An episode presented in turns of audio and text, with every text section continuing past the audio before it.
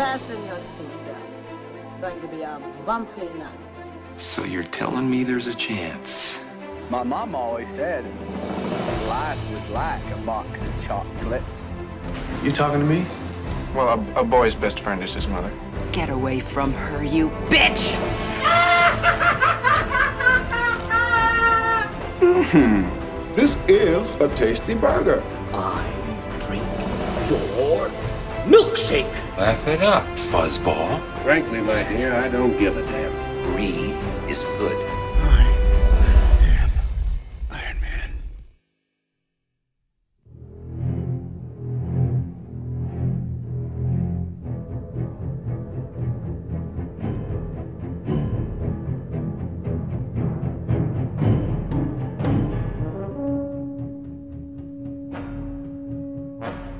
Saludos y bienvenidos a Cine Express Throwback, episodio número 36. Mi nombre es Fico Canjial y como de costumbre vamos a estar hablando hoy de una película icónica, clásica, de nuestras favoritas que impactó el mundo del cine, Hollywood, la taquilla.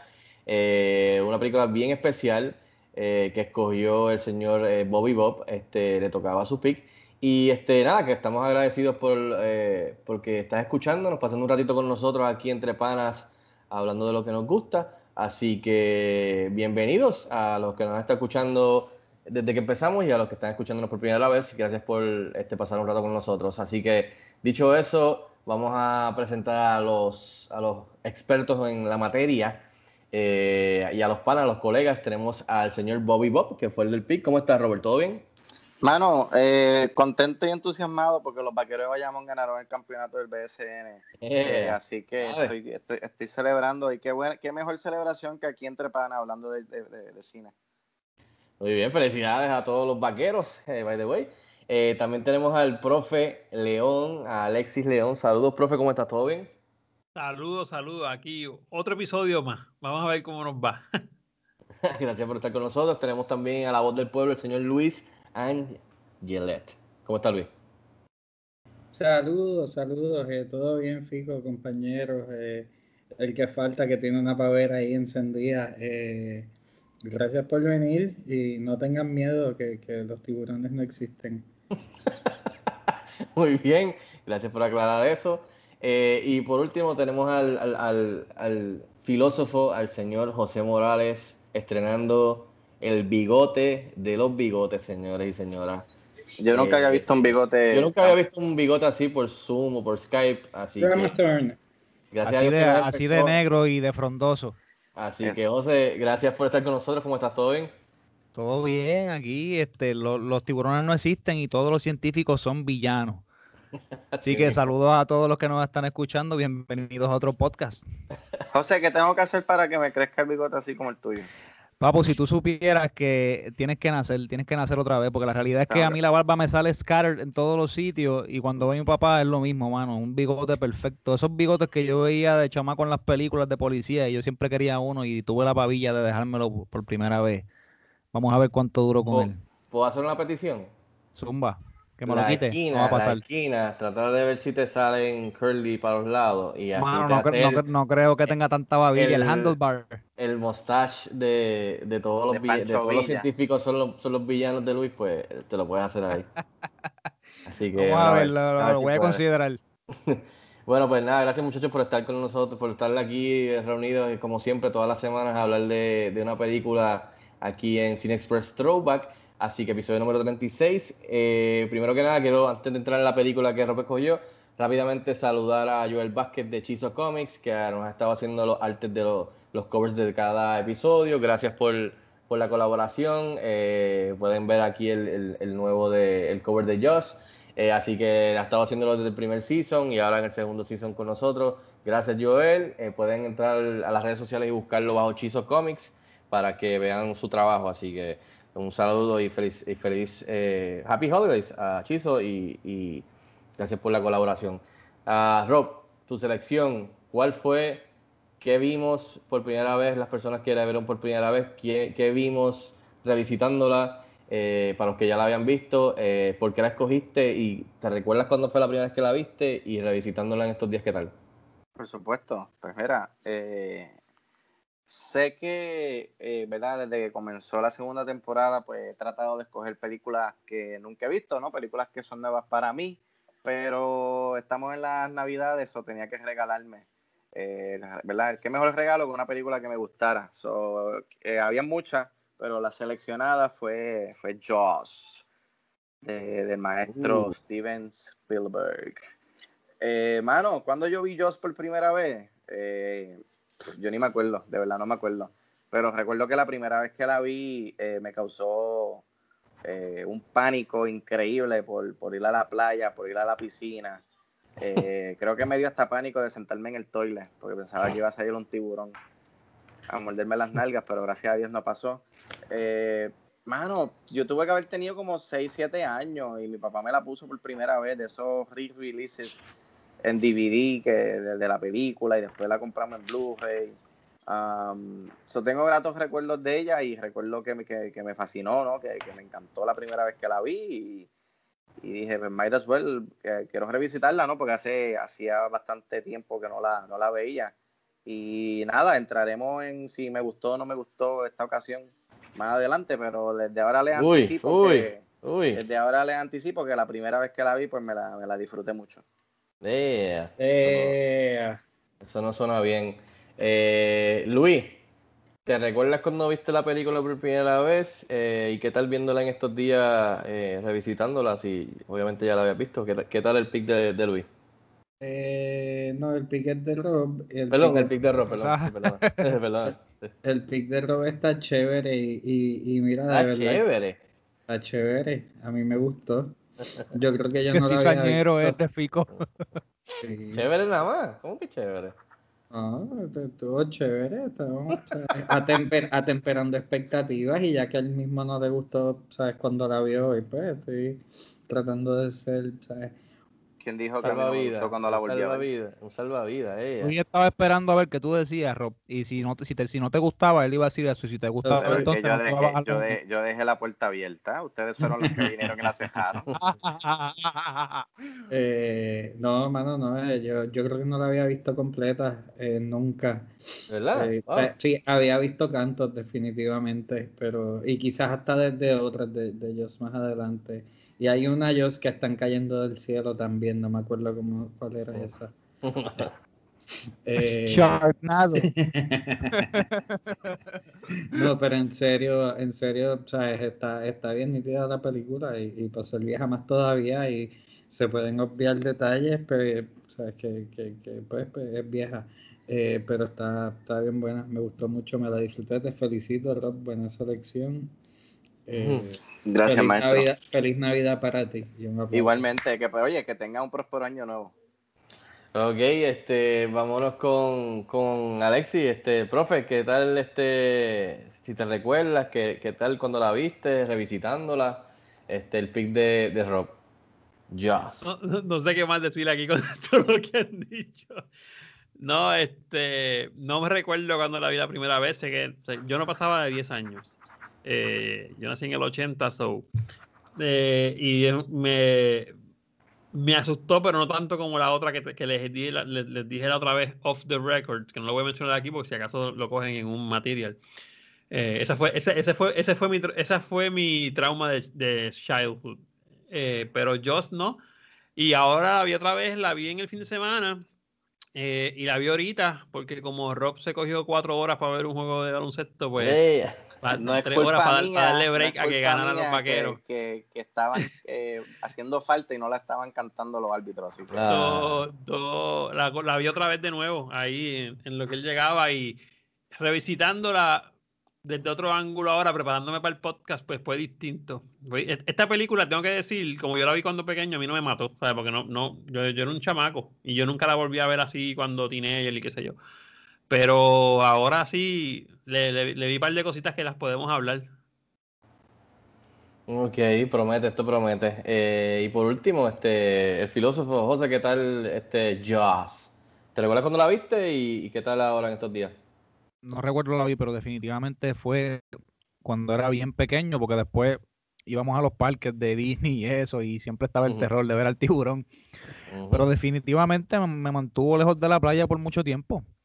quizás iba y, y- y me quedaba en, en la arenita y, y- y pues veía a todo el mundo vacilando, pero pendiente que el tiburón no se los comiera.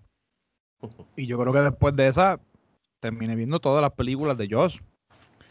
Y yo creo que es la curiosidad, tú sabes, tú, tú muchacho, ves algo así, ves esos cantos de, de, de, humanos por aquí y por allá y como que te da esa curiosidad. Mirando para atrás y viéndolo estos días, mano, me, me disfruté la película bastante, me gustó el, el- el uso de la cámara en varias ocasiones, me gustaron varios de los personajes, específicamente el Capitán Quint y su historia. Yo creo que la película tiene sus cositas, dos o tres cosas que ocurrieron en, en cámara mientras estaban del, en- mientras estaban en el mar grabando después del, del segundo acto. Yo encuentro que es una peliculita bien buena, mano. No, no, no, no tengo quejas de ella. Obviamente, Luis, como dice Luis, ¿verdad? La peliculita es una peliculita vieja. Tú sigues diciendo peliculita a Joss. Oye, es que cuando yo digo peliculita. peliculita, ¿qué No, no, no, no, no, no, no, no, no, escúchame, escúchame. No, no, no estoy tratando. Yo es que yo hablo así, eso, o sea, que ustedes saben cómo yo soy. Es que cuando yo digo Peliculita. Checate, cuando yo digo peliculita es como, mano, es como esta peliculita que yo me siento a verla de vez en, ¿sabes? Que no es de vez en cuando, es, pues, si Rob, si Rob no la escogía, yo creo que yo, yo vería a Joss otra vez para enseñarse a mis hijos, sinceramente. Pero vuelvo y te digo, encontrándome con ella y viéndola otra vez, me sorprendió todo lo que ocurrió después del segundo acto, específicamente cuando ellos estaban en el mar.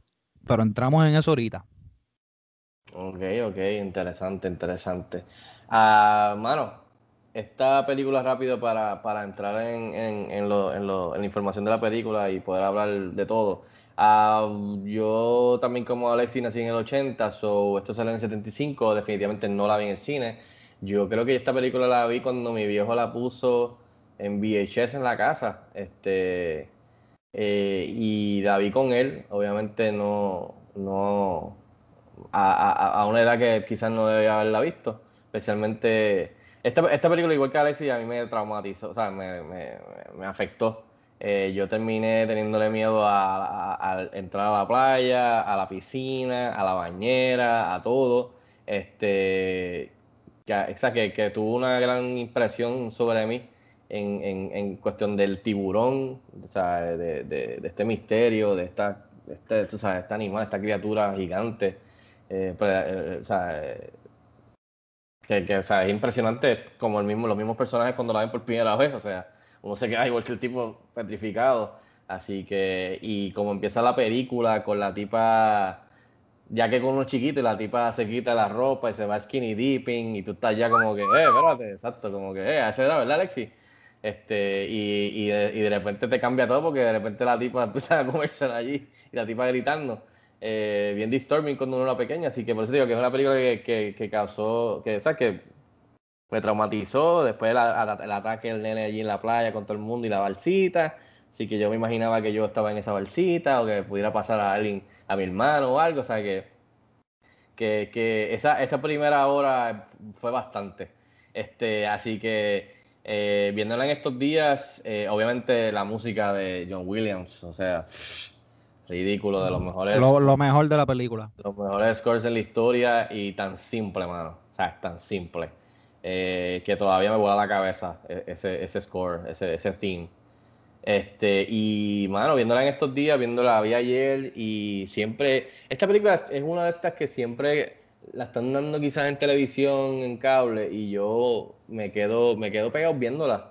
Este, porque de verdad que me trae recuerdos, me trae recuerdos de, de mi niñez, me trae recuerdos, de, de mi viejo viéndola en la casa o en VHS y el póster y John Williams y, y que fuera el comienzo de la carrera exitosa de Steven Spielberg, que es uno de los mejores- directores de todos los tiempos.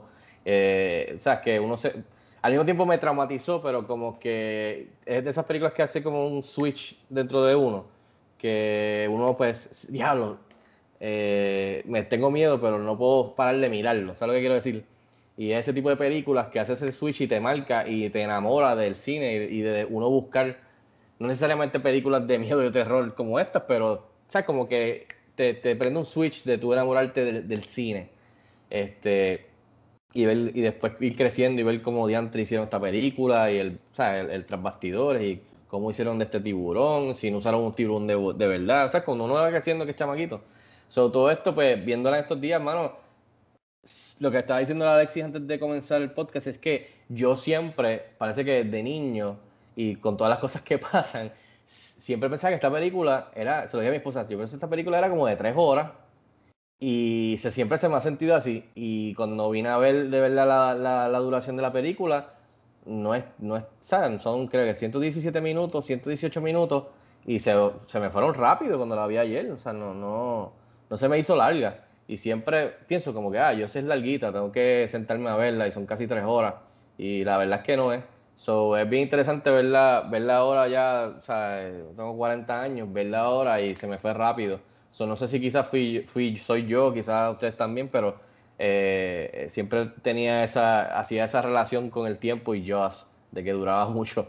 Este, pero me gustó, me quedé, o sea, todavía no, no sé, me impresionó tanto los tiros, especialmente le estaba diciendo a Rob, los tiros que son por encima con un crane del bote. Y tú ves el, el crew corriendo de un lado a otro y el tiburón pasando across. Ese, ese tiro que ellos lo ven y el tipo le dice, ah, that's a 20 footer. Y el tipo le dice, that's a 25. Y después dice, three tons of. Y yo, eh, esos tiros así que sale así, se ve completo, obviamente el tiburón de embuste, se ven impresionantes, mano, desde o sea, cuando uno es niño y todavía yo de 40 años y como, claro, en verdad se ve bien cabrón porque te están tirando un tiro de arriba del botecito, te están tirando los actores corriendo across el bote y tú ves al tiburón across pasando, o sea, que, que está pasando un par de cosas, más la música de John Williams, So, cosas así, estaba fijándome mucho de los tiros que. Yo creo que este estaba leyendo que es la primera película que se graba en, en, el, en el, mar, en el, o sea, en el mar. Y ver a Steven Spielberg, muchas de las tomas que funcionan para crear esa, ese suspenso y ese misterio, ese estar tenso, es que asumo que cada uno de nosotros, como fan del cine, lo ha hecho con, con una cámara de estas que se mojan, que, que es tomar fotografía o grabar video de la mitad, de la, mitad abajo del agua y la mitad arriba. Es el efecto tipo de Jaws, que mucho de eso es, en esa película, que por de donde yo lo vi por primera vez.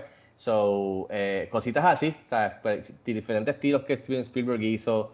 Este, el famoso, José, el famoso zoom en la playa que le hacen al protagonista, a Roy Scheider. También que eso es clásico este, del cine.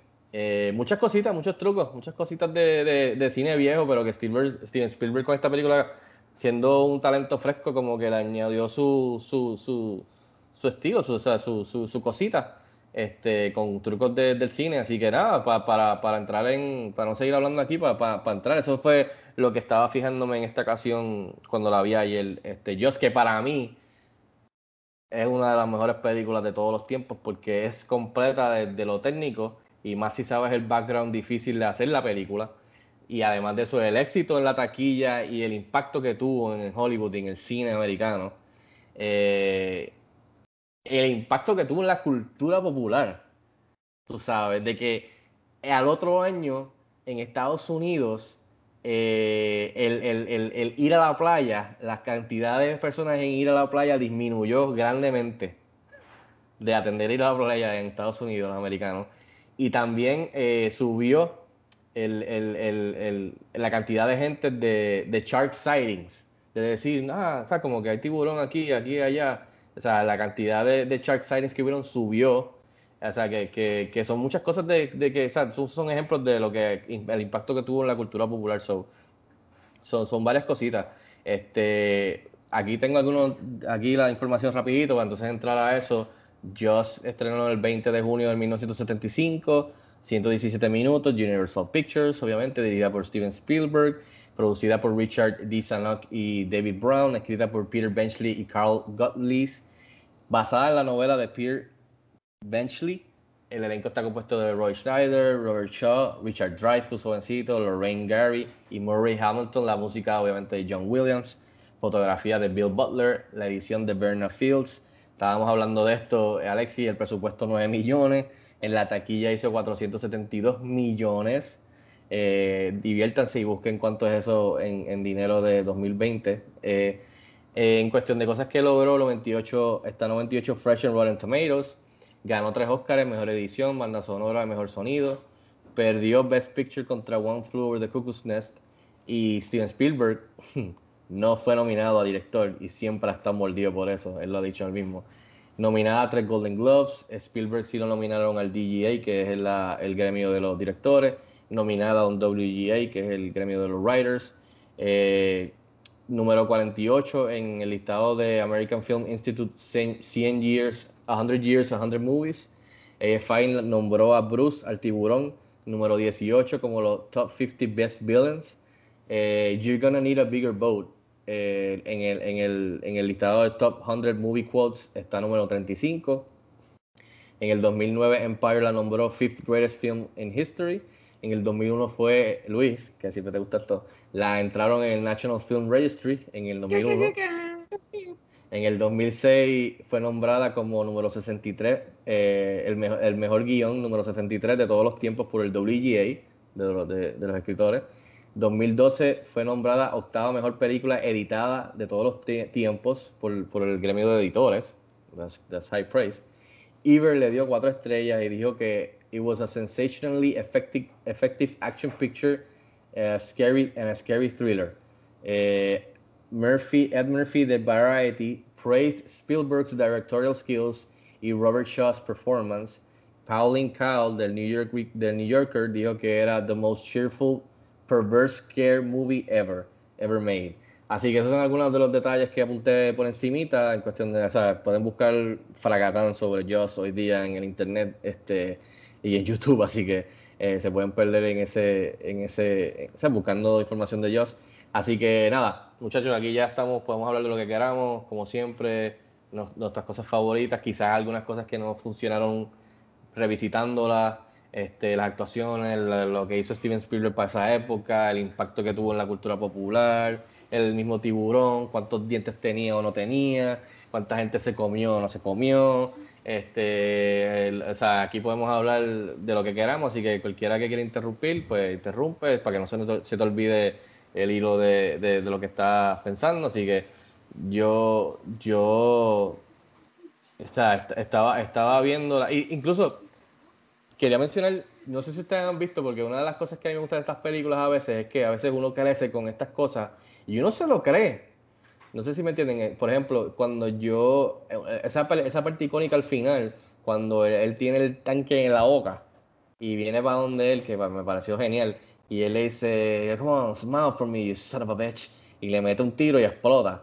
Yo me recuerdo que hace unos años atrás, bien cool, esta, esta gente que yo sé que Luis quizás sabe cuál es el nombre del show, que esta gente, ah, eh, es como que esta, estos myths tratan de ver si es verdad o no. Mythbusters, que es buenísimo el show. Y uno fue dedicado a eso. Y uno fue dedicado, yo creo que completamente a Joss. Y uno de esos era ver si en verdad, cuando uno dispara un, de estos de, de aire, eh, un tanque, pues explota. Y, y, y, salió que no, que eso es embuste, que eso si tú disparas un tanque de aire no explota. Y yo como que, ah, pues qué bien, porque toda mi vida, por Steven Spielberg, yo pensé que si tú disparabas un tanque, explotaba. Si un tiburón de ese, de ese tamaño y, de ese peso le mete a un botecito por al lado, le puede hacer un hueco, como hace Joss, también ellos lo hacen. O sea que si tienen la oportunidad de ver ese, ese, programa, ese programa dedicado a Joss, es bien interesante. Pero lo que estoy diciendo que, que tanto que una película así creciendo puede, puede, ¿sabes? puede marcarte de tú creer cosas, porque la estás viendo en el cine, estás creciendo con eso, pero en realidad no es verdad. So, hay muchas de esas cosas en esta película que lo hacen por hacer, crear tensión, crear miedo, terror, que en realidad, pues quizás en la vida no es verdad en relación a los tiburones o el mar. So, eh, no sé, quería mencionarlo porque me recordé de eso, me recordé del tanque me recordé la parte que le mete por el lado al, barco. Hay varias cositas que, yo crecí diciendo, si lo hizo Joss en la película, si lo mataron de esa manera con el tanque, puede ser que, maybe, debe ser que es así en verdad, pero en verdad no lo es. Eso no sé. Mira, eh, algo, eh, que va de la mano, algo que va de la mano con lo que estás diciendo, mencionando los datos, el, el, que dijiste lo del dolly shot, ¿sabes? El, el, tiro de cámara con el dolly, que es el dolly zoom, que básicamente eso se quedó ingrained, ¿sabes? En el, en el mundo del cine y no fue la primera película en hacerlo, pero fue una de las primeras películas y de los pioneros en, en, hacer el dolly zoom. Tanto así que se le conoce, ¿sabes? De los cuatro nombres que se le conoce a, ese zoom, uno de ellos es el Hitchcock eh, Shot, Vertigo Shot, Jaws Effect y el Solid Shot, ¿sabes? Que eso se quedó en grain en el mundo de la cinematografía y, muchas personas se refieren a, ese zoom con el dolly como el Jaws Effect, básicamente. Exacto. Y yo creo que en, la parte de la cinematografía eh, eh, es uno de los, de los tiros más brutales en la película, o sea, porque el, dolly está dando, o sea, lo están hablando el dolly hacia, atrás en el carrito, mientras la cámara entonces está haciendo zoom en, en el sujeto. eso es un efecto bien brutal y quería añadirlo para lo que estabas diciendo lo que tú dijiste también, o sea, yo estaba buscando información que muchos tiburones eh, pueden medir desde 15 hasta 20 y muchos, a veces, algunos, perdón, exceden hasta los 25 pies, que fue lo que dijo este, el Capitán Quint. Nosotros cuando terminamos de ver la película, porque los nenes estaban viéndola conmigo y Rob, quiero que sepas que los nenes también querían ver la segunda parte, de verdad se pompearon con la película de Joss. Y, Yo vi la este, mi hija le mi hija le dijo, mi hija le dijo al, al, a mi hijo, no, pero ¿y ahora cómo te vas a bañar? Y él dijo, no, este, los, los tiburones no van a salir en la ducha, es imposible.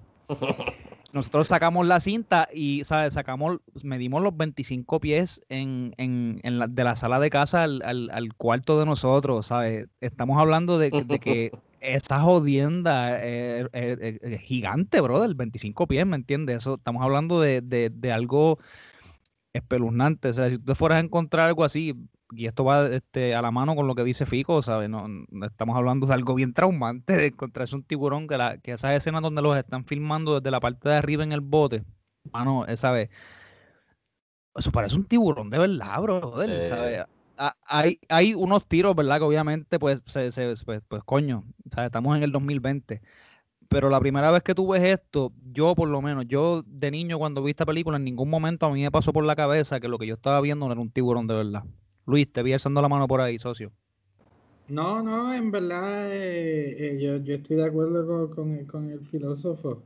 Y, y, sí, la verdad es que yo antes, antes de ver la película yo había ido a, Universal Studios y había ido a la atracción de ellos. Y en verdad el, el tiburón de ellos se ve más real que el de la película pero, o sea, en esas tomas en específico que se ve bien plástico, pero, pero, pero no, ¿sabes? aparte de eso, ya eso es lo único que quería aportar, puede seguir filósofo. Mira, me gustaron mucho los cues de la música de John Williams, que tú sabes específicamente cuándo es el tiburón, porque obviamente está el cue de la música. La música de John Williams es incomparable, brother, ¿sabes? Esto es una de las cosas que también eleva la película al, al nivel donde obviamente ya está ahora mismo porque la, la, música de él, brother, es inigualable. ¿sabe? Todavía están sacando los tracks que están usando de, de, Star Wars, de la música original que hizo John Williams. Y yo me imagino que eso va a seguir así hasta el fin de los tiempos, porque esto no va a parar. Me gustó mucho también cómo usaron al Capitán Quint y, y cómo el personaje se desarrolla, porque vemos a este tipo que es, ¿sabe? Como medio jodón de bregar, eh, arrogante, apático pero cuando entonces eh, hacen el chiste dentro del bote, este Dreyfus, y todo el tono cambia por ese tatuaje que él se borró, y yo sé que Alexis, Alexis tiene que tener información de esto, porque Alexis es maestro de historia, profesor de historia, y es sobre el USS este, Indianapolis, ¿verdad, este, Alexis? Sí, eso es lo que ah, lo apunté acá también en, el entre tú y Fico me han cogido todas las cosas que he apuntado, pero tengo tres todavía que no he mencionado, pero Mano, es que a mí eso de verdad, a mí esa parte, yo digo que esa es mi parte favorita de la película. Mira, eh, en lo que José vira, para que Fico no tenga que matarse, en el eh, sólido, sólido Pico. Eh, en lo de la música, Fico, hay algo que, que yo no sé si tú, tú, tú lo has notado antes, ahora que yo estoy viendo esas películas con, con, un carácter más crítico por lo del podcast y lo demás, este, la música de John Williams, hay partes, y no sé si tú estás de acuerdo conmigo, John Williams está, es, tan brutal que hay partes en una película de terror como esta que la música no es de terror, ¿no te diste cuenta? Sí, sí, es bastante que no. Tú estás viendo una película de terror, estás en el agua, tres tipos en un bote con un tiburón eh, y, y, el tipo te tiene unas líneas musicales que no son de terror, pero te mantienen en la película, ¿sabes? Que ah, así, y, lo hace. Sí, no, hay, hay, También lo hace también en otras películas, ¿sabes?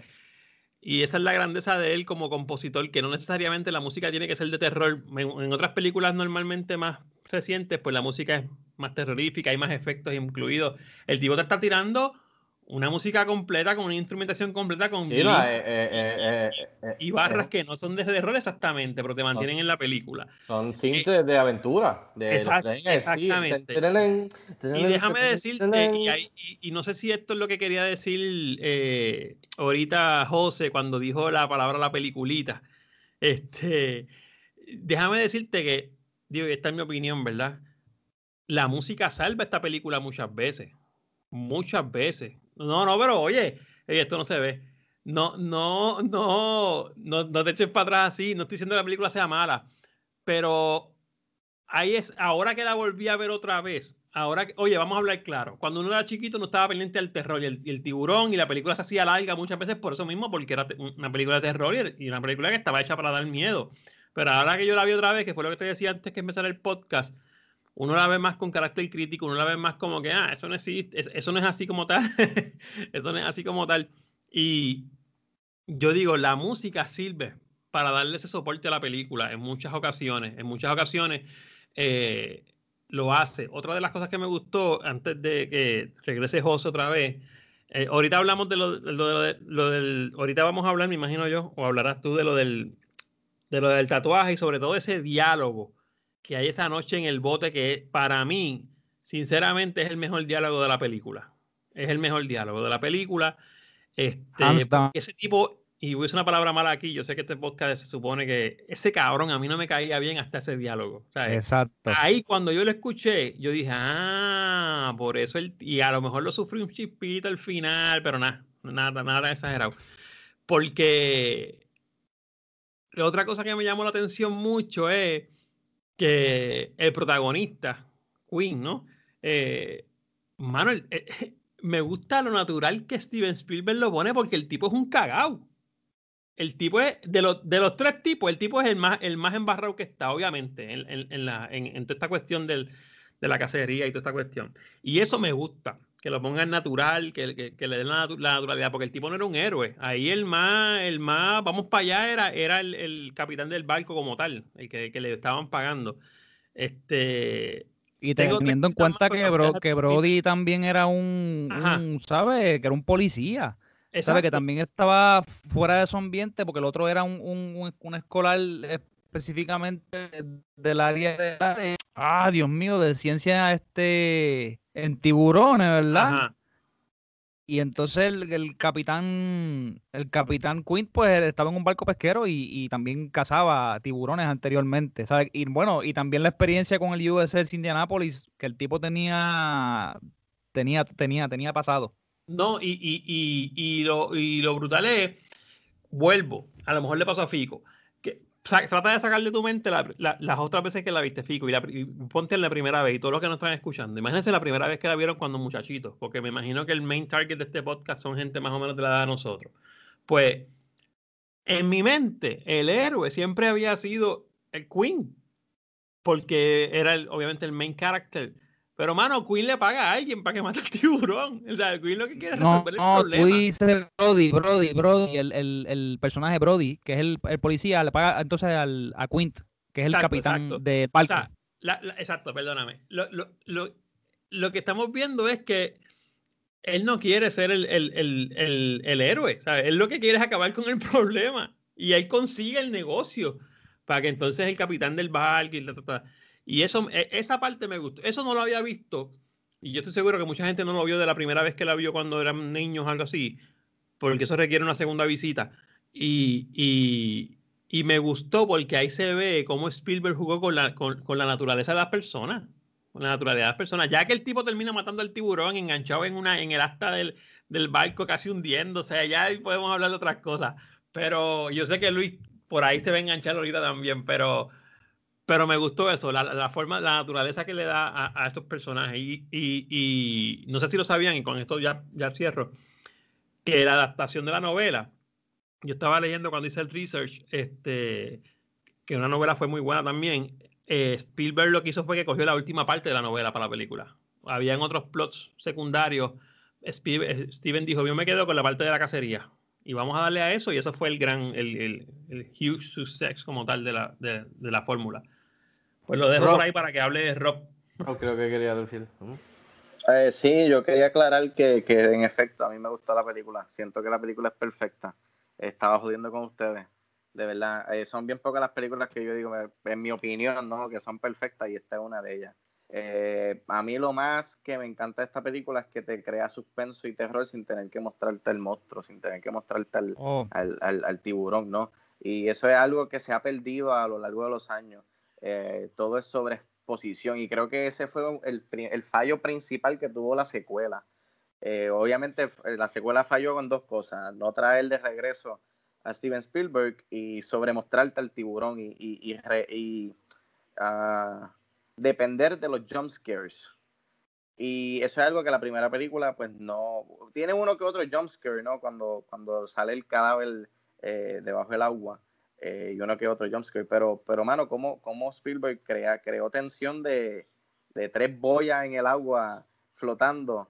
Eh, una, mi escena, una de mis escenas favoritas de la película es cuando están los dos, dos pescadores y, y el tiburón arrastra el, el, la, ¿verdad? el, el, el porch y tú lo ves flotando hacia, ¿verdad? Como que ya se está yendo y de momento gira y va para encima de ellos y los tipos tratando de des- desesperadamente con la música a 100, a 1000, el- la, la, la, la- ansiedad, la desesperación y sin tener que mostrarte al, al, al- al tiburón, mano, este, majestuoso.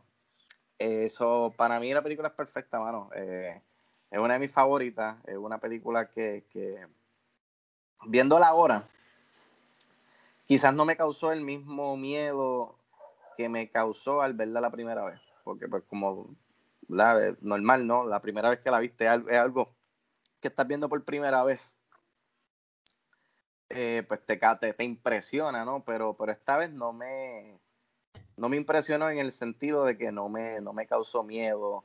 Eh, ¿sabes? Fue, para mí fue como, como, como estar con, con, con los tres personajes principales en esta aventura de tener que cazar a, a, este tiburón. So, quizás ahora no la estoy viendo como una película de terror y suspenso, la estoy viendo más como una película de, de aventura, de tener que cazar a este monstruo que está este, atentando contra los planes y la, y la seguridad ¿no? de, de este pueblito. Otra cosa, eh, eh, otra palabra mala, pero, pero que hijo de puta era ese, ese mayor del pueblito, ah, que quería El, que ve- todo el verdadero villano de la película. Ah, exacto. Es, ese, e- ese, ese tipo es más malo que el, que el mismo tiburón, porque el tiburón ese es su, esa es su naturaleza, ¿no? De, de- de- de tener que comer. Eh, pero este tipo a, a, a tocojón quería que, que celebraran el 4 de julio y que se llenaran las playas y que, oye, tiene un punto que tú te puedes, eh, que tú puedes este, relate to, ¿no? De que un pueblito pequeño que, que depende de estas ventas, de, de este el fin de semana, donde ellos cuadran cuadros, donde ellos se, se adquieren el dinero para poder sobrevivir el resto del año. Pero, eh, que, ¿sabes? Va, va, eso va por encima de la vida de- de los turistas, de la vida de la misma gente de tu pueblo. Eh, estuvo, estuvo bueno. Como les dije, para mí es una película perfecta. No, si me preguntas ahora mismo algo que no te guste, no puedo encontrar algo que no me guste. ¿sabes? Esta película me la disfruté de, del rabo al cabo, de cabeza a cola del tiburón. Este, eh, rapidito, vi la secuela, la secuela, como les dije, eh, soquea. Eso para mí siempre va a ser Joss. Uno, that's it. Las demás no existen. En mi, en mi libro, las demás no existen. Este Luis, ¿qué quieres decir algo? Gracias. Primero yo tengo dos preguntas para ustedes. Fico, la primera es, eh, ¿por qué tú dices que el tiburón se llama Bruce? ¿Esto lo dicen en algún momento? Yo me lo perdí. Ese es el nombre que ellos le pusieron eh, behind the scenes. Eh, eh, él- exacto, él- históricamente le dicen, le- el- Steven Spielberg le puso Bruce. Le puso Bruce eh, ¿Tiene por, un su, significado? por su abogado. Ok. Eso es lo que he leído. eh, y en los documentales pues, lo, lo dijeron. Entonces se quedó Bruce, como que lo, eh, eh, lo- lo- pero ahorita voy a mencionar, ellos hicieron tres tiburones eh, mecánicos eh, y se llamaban Bruce y en el set era Bruce, Bruce, Bruce. Este, y, y- y incluso creo que en Finding Nemo, Finding Eso iba a Dory, decir. se En llama Finding Bruce, Nemo, el, tiburón se llama Bruce. Exacto, como Sí. que Ah, en referencia, qué sí. Sí, es, eso, es por eso es que es Bruce. Qué bien, qué bien, gracias. Y la segunda es para Rob, si, si en la secuela el tiburón es hijo de Bruce. No, mano, no. eh, la secuela, actually, la secuela al principio me, me, como que me enganchó, ¿no? Porque la película empieza eh, como unos buzos eh, eh, navegando, ¿verdad? Debajo del océano, eh, buscando lo que, lo que queda de, de- del bote, de, de- del orca. Y yo como que, mira, coño, están atando lo, su- lo que pasó en la primera película, pero después de ahí, eh, el tiburón, te voy a decir más, el tiburón es como Two-Face, el villano de Batman, porque él tiene la, la mitad de- del cuerpo, de la cara. La cara quema, quema. La cara quema. Entonces... Yo siempre pensé que era como que era la mamá encojona buscando a su hijo. Yo creo que esa fue la cuarta. Yo creo que esa, estaba leyendo que es la cuarta. La cuarta. Están mezclando Orca. Sí, mano, pero no sé, la, como les dije, recae mucho en los jump scares y, y la trama está media tonta. Y hay momentos que me aburrí y hay cero suspenso, hay cero, hay cero este, ansiedad de lo que está sucediendo. Es que llegó el momento que yo quería que se acabara la jodida película ya. Sí, no, no, no, yo quería preguntarles a ustedes porque tenía las dudas de verdad. Eh, sí, no, o sea, yo sentía, eh, se encojona el filósofo. Eh, yo, yo sentí el paralelo con, con la vida misma, con el, con el mayor villano que quería abrir a pesar de que había un COVID, digo, un tiburón eh, que amenazaba a mismo. todo. Y, y, y me está, me está bien ridículo, en verdad, me estuvo bien ridículo en, en particular eh, esta escena en que creo que ya es el mismo 4 of July weekend, está todo el mundo, la playa repleta, pero nadie, nadie se mete al agua. Y él va y, y, y obliga a un viejo, a unos viejos ahí a meterse. Y como estos dos viejos se metieron, de momento hay una manada de 200 personas corriendo para el agua. Eh, wow, es ridículo. Pero nada, sí, USA. Eh, ya. Mano, yo, yo creo, yo creo que eso es algo bien, bien universal. Yo creo que mucho más allá de USA. Si, hay- si alguien bosteza, uno bosteza. Si alguien mira por un lado, otros miran. Si alguien se para en, en un Eso sitio a mirar un accidente, monkey- todos se paran. monkey do. Sí, mano. Y sabes qué, yo creo que ese- esa, esa clase de políticos todavía existen, mano. ¿Sabes? Esos que están echándole el tiburón a la gente por seguir haciendo dinero. Todavía están ahí, pero esos son otros temas. Mira, Alexi, há- háblanos un poquito de, del- lo del USS Indianapolis, mano. Yo creo que es un dato bien interesante dentro de, de la historia. Esa, esa esa inclusión, de hecho, vi, vi que pasaron trabajo con ella y se reunieron dos o tres escritores para ver cómo lo podían hacer que funcionara dentro de la película. Pero hablando históricamente, Alexi. Lo, brutal de eso, digo, yo no tengo todos los datos, ¿verdad? Pero yo también busqué un poquito porque yo, obviamente, cuando yo la vi por primera vez en esta escena, yo no me detuve. Para nada, yo no me detuve. Eh, me detuve cuando la vi en el weekend y ahora que estaba buscándola otra vez. Eh, y lo brutal de eso es que en la novela no está. En el libro eso no está. Eso fue algo para, el, para la película. Eh, no sé si lo escribió Spielberg, no creo que lo haya escrito Spielberg. Maybe lo escribió uno de los, de los guionistas o algo así. Pero, mano, lo que pasa es, obviamente, lo, de, lo que él cuenta del US Indianapolis, que es este, este warship de la Segunda Guerra Mundial, que de hecho es más viejo que la Segunda Guerra Mundial. Y es, es el barco que llevó la bomba nuclear. La bomba nuclear que eventualmente van a explotar en Hiroshima, específicamente la de Hiroshima. Si la memoria no me falla, no tengo nada abierto aquí, pero. eh, y el problema es que ese barco, mm, si mal no recuerdo, va a ser atacado por, la, por Japón. Le van a pegar un torpedazo y básicamente todo el mundo muere. O sea, los que no mueren en el cantazo, se, mírate, ah, ah, y ahí es que yo vi la conexión con la película. Exacto. Porque los que no mueren en el cantazo se tiran al agua, pero el agua estaba infestada de tiburones. Murieron más personas comidas por tiburones que por, por, por el cantazo como tal. En la- hay una parte que él lo dice, no me acuerdo la línea ahora mismo, y discúlpame, eh, de hecho la voy a buscar otra vez para verla mañana, buscarla. Porque él, él dice una cantidad, tantas personas cayeron y, tant- y de esas personas solamente Él dice que tantas sobrevivieron sobrevivieron. como 316. Sí, algo así. Y dice que había más de mil tiburones. Gracias por, el por la exactitud numérica, Luis. Muy bien. Perdón, para eso estamos. No, no, muy bien, porque esa, esa- exactamente, eran solamente 300 y pico. Y, y ahí, tú- ahí es que yo te dije ahorita que ahí es que el tipo me cayó bien. Ahí es que yo entiendo por qué el tipo es un hijo puta con los, con los, con los- un HP, ¿verdad? Con los, con los tiburones, porque él había vivido eso. Entonces él se trata de, de borrar el tatuaje del, de, que le recordaba eso. Eh, y está brutal porque, porque precisamente eh, el, ¿sabes? La experiencia con los tiburones, obviamente fue sobreviviente, pero la experiencia con los tiburones lo llevó a ese odio que le tiene el tiburón. Tú ves, tú ves toda la película, el tipo odia a los tiburones en ese sentido. Eh, eh, cuando los está cazando, cuando está en el barco, cuando está dando las instrucciones, todo, él, él, lo quiere literalmente matar, ¿sabes?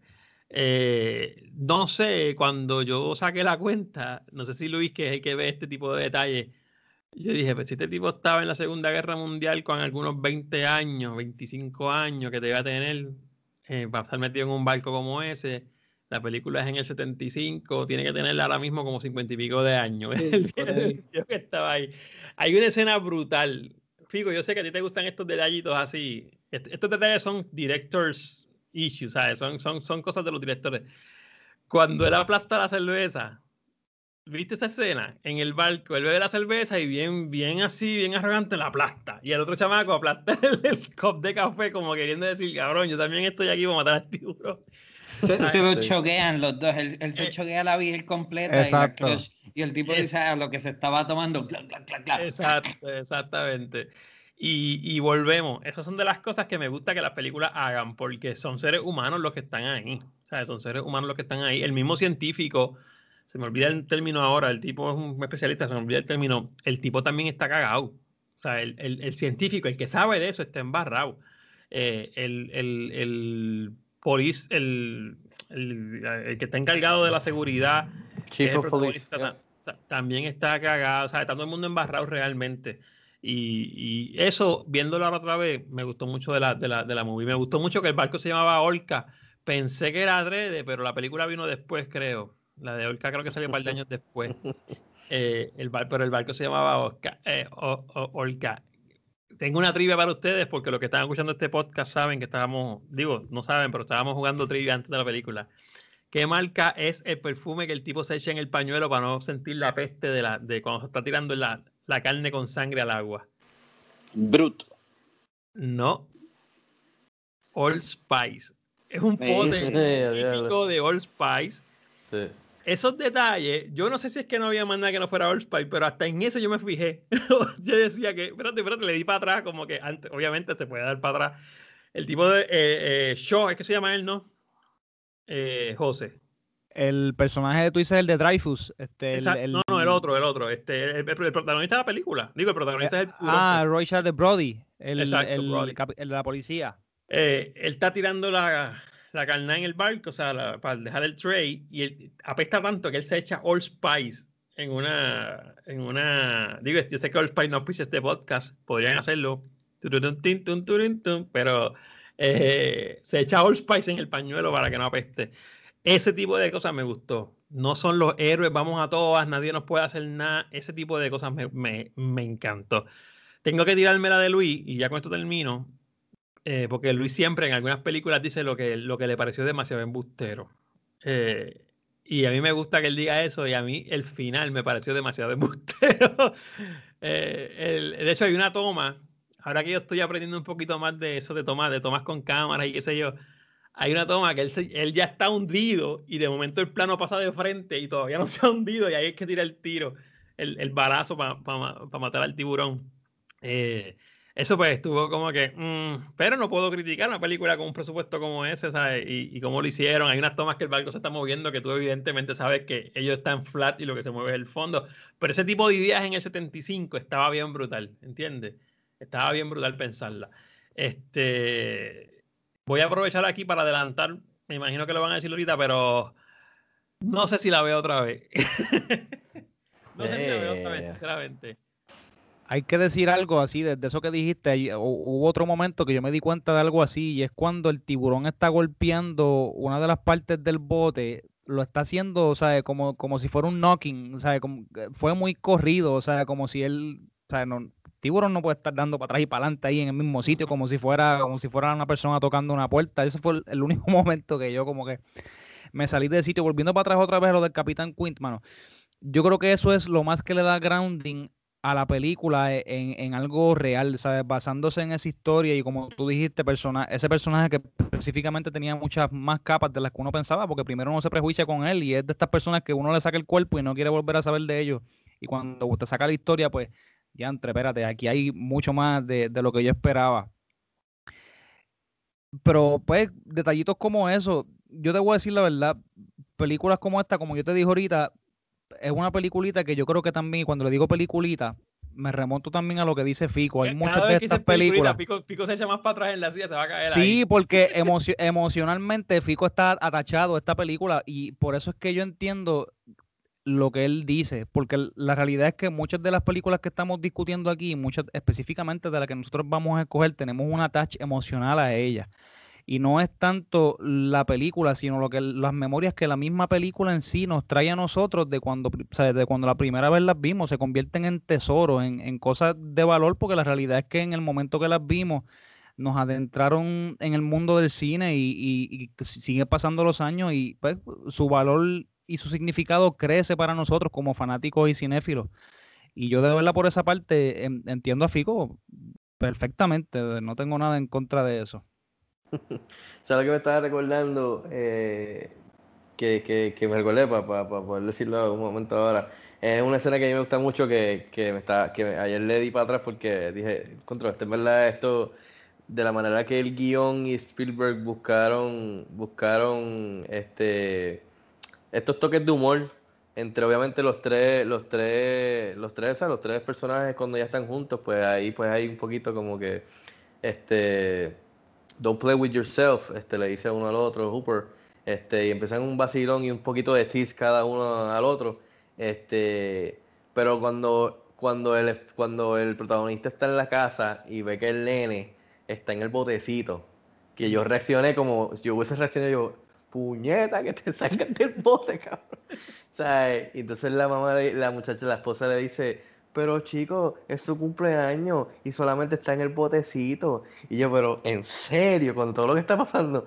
Y entonces ella coge el libro o el magazine y empieza a ver las fotos de, un tiburón, un dibujo, un tiburón rompiendo el botecito o el bote y la gente cayendo, así que sé yo, y, cierra el libro, le dice, ¡que te salgas del botecito!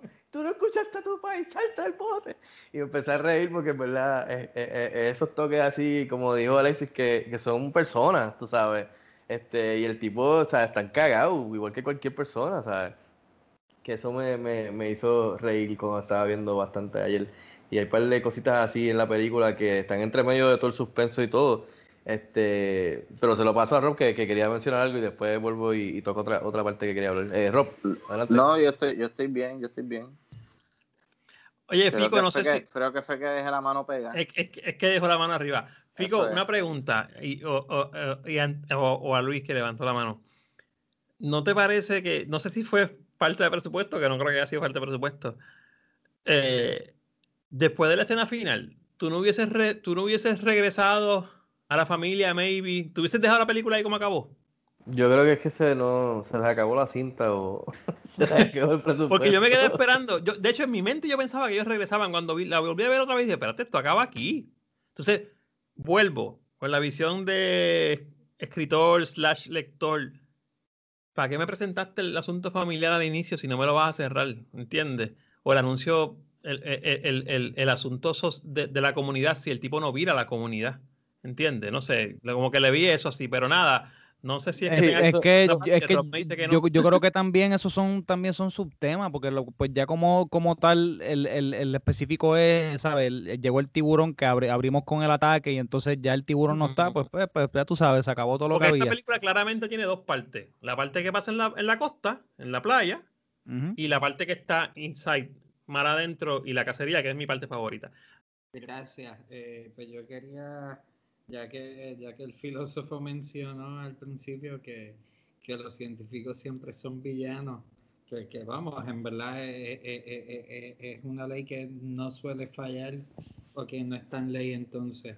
El, científico aquí no es villano, en verdad que no, es medio guillado, en verdad, a veces no es, es medio insoportable, pero no es villano. Eso sí, se guilla y son es, bruto. Los, científicos se, buscan lo que, lo, que, lo que se llevan. Después de ver que el tiburón remolca su bote chilling, tranquilo, él decidió que era buena idea meterse en la jaula. Y que el tiburón no se iba a jampear, ¿sabes? De chiste. Yo me quedé como igual, como que. verdad, cabrón. Loco, por favor, tuviste la magnitud de este animal 25 pies, ¿tú crees que esa jaula aguanta? Y la cosa, malísima, malísima idea. Y el montaje de ellos armándola. Ajá, con, con, las tuercas y los tornillitos. Y yo, en serio, eso, no va a durar mucho. Pero fíjate, en esas tomas, perdona Luis, en esas tomas, especialmente la de, en la parte de la jaula debajo del agua, ellos ahí se, se nota que eh, ellos usaron, y hay otras tomas en donde se, se ve que son, es un tiburón de verdad que el tamaño no, no va con el, el, el, que te están enseñando con, con, los, con, los, mecánicos. En los créditos sale crédito a, a, a Live Check Footage. Exacto. y, ahí, ahí hay parte. Pero entonces siempre, siempre me he quedado con la duda, que ayer lo dije, pero es que se ve tan cabrón, que yo no sé si eso es footage, porque es cuando, cuando él se escapa de la jaula, que se esconde, que se esconde este, que el tiburón, pero se ve sí a grande escala, como el tiburón que nos ha estado enseñando mecánico, que está encima de la jaula y la está dominando, digamos, que empieza a revolcarse encima de ella o que se quedó pillada y está enganchada. Eso se ve a pues al tamaño tengo, final, tengo información, tengo información sobre esa porque vi un documental de una hora del making de Jaws. Eh, esa escena sí son, es un tiburón de verdad. Ellos mandaron el second unit a, yo no sé dónde carajo a buscar un tiburón que midiera 25 pies y no encontraron ningún tiburón que midiera 25 pies. Lo más grande que encontraron fue 15. So, ellos lo que hicieron fue que hicieron una jaula pequeña y metieron un enano, mm. metieron un midget dentro de la jaula para que el tiburón entonces se viera gigantesco. So, esto es truco de cámara. So, ese footage no es como que eh, eh, no es como que footage que ellos compraron para añadirle, es footage que ellos grabaron el second unit con un tiburón que medía como 15 pies en una jaula pequeña y una persona enana dentro del, de la jaula. Algo que eso, lo, eso lo mezclaron. Amajaría. Entonces, eso, eso, eso lo mezclaron con el footage de él entonces sale escapándose, escondiéndose. Así fue que lo hicieron. y mucho, y mucho de, de, esta película se da por el problema que tuvo él con los, con los tiburones que no, no le funcionaban. Este, y, y entonces, por ejemplo, él, él, a medida que iba haciendo la película, Spielberg se dio cuenta que entonces usar el, el theme que John Williams le hizo, que cuando se lo puso por primera vez y se lo tocó en el piano, Steven Spielberg se rió y le dijo, sí, sí, está bien, John, este, deja el vacilón que, que, escribiste de verdad para la película. Y dijo, no, cabrón, eso, esas son las notas. Y él, no, tú estás jodiendo. o sea, que este, cuando por fin vio el poder que tenía ese theme, decidió usarlo a la décima potencia y, empezó a, dijo, pues voy a tener que recurrir al, clásico estilo de películas como Hitchcock, eh, películas de, antes, tú sabes, en donde pues quizás el villano o el monstruo o lo que sea, no enseñarlo tanto. So, él empezó a, debido a esos problemas con ellos, de no poder filmar y los problemas que tenía de filmar en el mar, decidió entonces esconderlo más y usar el theme usar este eh, tiros de lejos, el, el, uso de, de los de los, ¿cómo se llama esto? Los de estos amarillos, eh, las balsas, ¿no? Este, los, las boyas, las boyas. Las boyas, de, eh, las boyas, decidieron usar eso para dejarte saber que está el tiburón ahí. O sea, que empezó a usar otras cosas para tú decirte como que el tiburón está en el área. Y plup, y aparecían las boyas.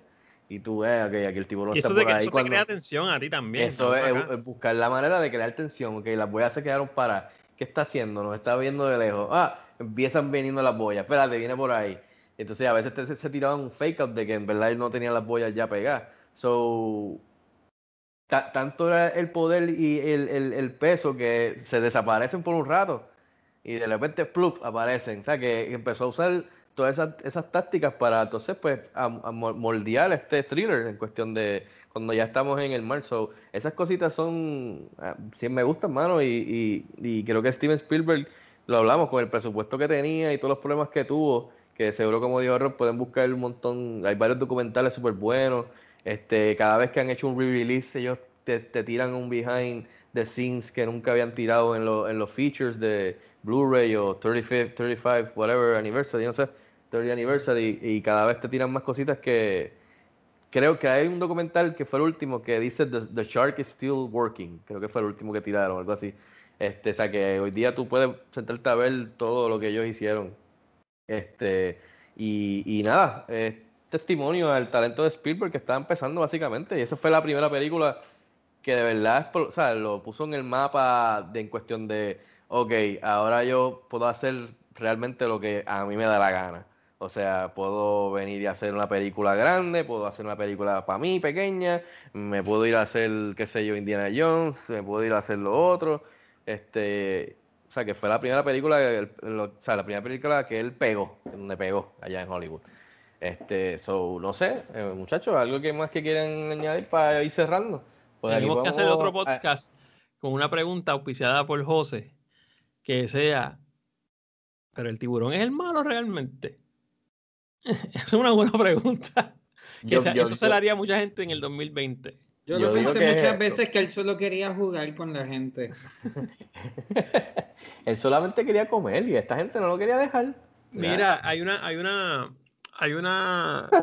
solamente algo sencillo que quería. Que, de la escena de los tipos que van al que van allí a, a, buscarse, a buscarse a los chavitos. A buscarse a los chavitos y le enganchan una carne el gancho con la cadena, lo amarran de la madera tecata y la tiran. Eh, eh, Llegó se fue sin el pernil, sin el pernil y sin los chavos se fue. que iba a hacer algo, sí. Y lo más cabrón que también fue otra parte que me reí fue cuando el tipo se cae y empieza a virar la madera para atrás y tú se jodió este tipo y el pana le dijo, no mira dice, no miren para atrás, pero nada, cabrón. ya, ya lo que es sucio. Sí, esa, está también. El, el, a mí me, me, me, pareció bien interesante el personaje de, de Dreyfus, que es el científico, ¿right? Este, mano, porque ese personaje está. Cuando, eh, cuando, él se mete a la jaula, error mortal, como dice Luis, porque yo no lo hubiese hecho. Yo, yo, yo jamás he visto eso como una actividad que yo haría en algún momento, gracias a Dios, y lo tengo que decir. Eso, eso lo saqué a Dios. Yo jamás me metería en una jaula así, ni con eso, ni con cocodrilo, ni nada de eso. Eh, pero, hace juicio, ¿verdad? A los científicos. Hay muchos científicos que tienen esa actitud, ¿verdad? Bueno, está, yo no me hubiese metido después de haber visto las dimensiones del tiburón, pero, eh, pero lo que te digo es, o sea, el tipo sobrevive, pam, sale al final. y no vengan a joder que le estoy contando la película, estamos hablando de una película de casi 55 años atrás. Este, eh, el científico está ahí como personaje solamente para justificar que le paguen al otro tipo para cazar al, tiburón. O sea, ¿qué, ¿qué, más hace el científico? Él, Nada, él, lo trajeron ahí para probar que era un tiburón, de hecho, lo que estaba ocurriendo. Y lograr que, que, el mayor este, que no quería hacer nada, pues por lo menos decrete que se va, que, que, van a cerrar y qué sé yo. Este, pero me pareció muy interesante eso. Eso hace que él cobre más fuerza el otro personaje que es el personaje que muere. Y esta no la puedo dejar pasar, mala mía, Rob. Este, eh, mano, ahora que José trajo eso al tema, ¿qué clase de cierre de círculo que el tipo muere comido por tiburones? Mano. O sea, el tipo muere comido por un tiburón. Esa escena estuvo brutal. O sea, se vio Pero a la, misma vez, él, él, no lo quería y esa última que le mete por aquí, por el pecho, eso quedó como que. ahora que yo lo reviso otra vez, exacto, ahora que yo lo reviso otra vez, que cierre, hermano, porque, porque murió comido por un tiburón. la misma historia que acaba de, decirle la noche anterior. Ya, termino con eso. Mano, pero él, él fundió el motor de ese barco a propósito. ¿Sabes? Eh, yo, ah, yo, yo digo. Estaba ya decidido en, exacto, el tipo estaba decidido a que esto es lo que iba a pasar y si, me, y si me tengo que morir haciendo esto, pues me voy a morir. No sé, hay, hay, hay, hay, mucho con esos personajes y específicamente con el Mayor también y el personaje de, de Brody. ¿sabes? Brody también estaba en este ajuste porque sabemos que, digo, eso es lo único que sabemos, que él se mudó de New York para entonces trabajar aquí, estar en un mejor clima y, quería el tipo agradarle a todo el mundo. A mí me sorprendió un montón que él como, como jefe de policía, él, no dijera, mira, no, para el carajo, vamos a cerrar la playa y cagate en tu madre, olvídate de los chavos. Exacto, exacto. Yo, lo dice, él lo yo dice. hubiese hecho eso. Él lo dice, pero después viene el otro y dice, for 24 hours only. Y él, no, no, y cada vez que cada vez que hacen el junte, ¿verdad? En el pueblo y, todo el mundo entra a hablar y tú lo ves ahí a él como que loco por decir algo, pero sí, pero no. Y, cuando, mano, hay una escena bien fuerte que es cuando la señora, yo no, la galleta. hablamos de eso. La señora vira y le dice a él, ¿sabes? Ya había gente muerta y tú sabías esto, tú lo sabías y tú no cerraste la playa Ahora yo por culpa de eso, por culpa tuya, yo no voy a volver a ver a mi hijo nunca más. Mano, eso, es una escena bien cabrona. la señora da una bofetada y, y, el, y el mayor, tú sabes, porque obviamente él siempre tiene la razón y le dice, no te preocupes, es que pues she's upset, tú estás bien, tú, tú no hiciste nada mal y él le dice, no, ella tiene la razón, ¿sabes? Yo pude haber hecho esto y no lo hice. La película también tiene un montón de temas, ¿sabes? Que aunque se vea en algunos momentos como que puede ser una película light, para nada. Una peliculita, como tú dices, una peliculita. no, sabes que me da risa, ¿sabes? Yo, por si acaso, todas las personas que nos están escuchando, esa, es mi manera de hablar, no crean que le estoy aquí este, restando este mérito a la película por tratarle No te preocupes, cuando hablemos de Christopher Nolan y tus otras peliculitas también, yo voy a decir peliculitas. Ah. No, no, no me afecta, no me afecta. Mira, pero, pero que, que, que, dime que, como dijo Luis ahorita, dime que cómo eso no hace tan tanto fucking eco a lo que estamos viviendo ahora mismo sea, ¿cuántas madres o familiares, si tuviesen la oportunidad, le, darían una galleta a gente que está a, cargo de este país ahora mismo, debido a lo que está pasando y toda la gente que se ha perdido? O sea, que, como tú dices, es algo relevante y universal, tú sabes. ¿Podríamos decir que eh, todos los políticos son unos villanos? No, no creo que todos, pero, o sea, definitivamente va por esa línea de los científicos de Luis. Que, by the way, los científicos son los mismos de las películas de Aliens y Prometheus. O sea, tipos son graduados y doctorados y qué sé yo, y qué sé yo. Entonces son los primeros que le meten el dedo a ver que si la culebra se mueve, qué sé yo, y, la coge la, y se jodió todo. O sea, son, son, los mismos tipos, son los mismos científicos de Ridley Scott, yo creo. El, científico que, eh, esto puede ser un tema de un podcast, pero te lo maduro desde ahora. El científico, el, el científico más brutal de una película para mí es el de Armagedón. El de Armagedón. El, tipo que está en la Tierra, que es el que monta todo el espectáculo desde la Tierra, siendo el tipo más inteligente básicamente de todo el planeta. Ese es el, ese es el number one para mí. Pero qué bueno que lo trae, que lo trae lo de lo del mayor, lo trae José, porque en verdad es la ignorancia. El tipo es ignorante, el tipo no sabe lo que están hablando, pero él quiere billetes, ¿entiendes? Y quiere tener, y, y, y vuelvo, mano, yo cuando chamaquito no vi, no me acordaba de eso. Yo no me acordaba que había esa trifulca entre no, eso le pasa a uno por encima de la cabeza, muchacho.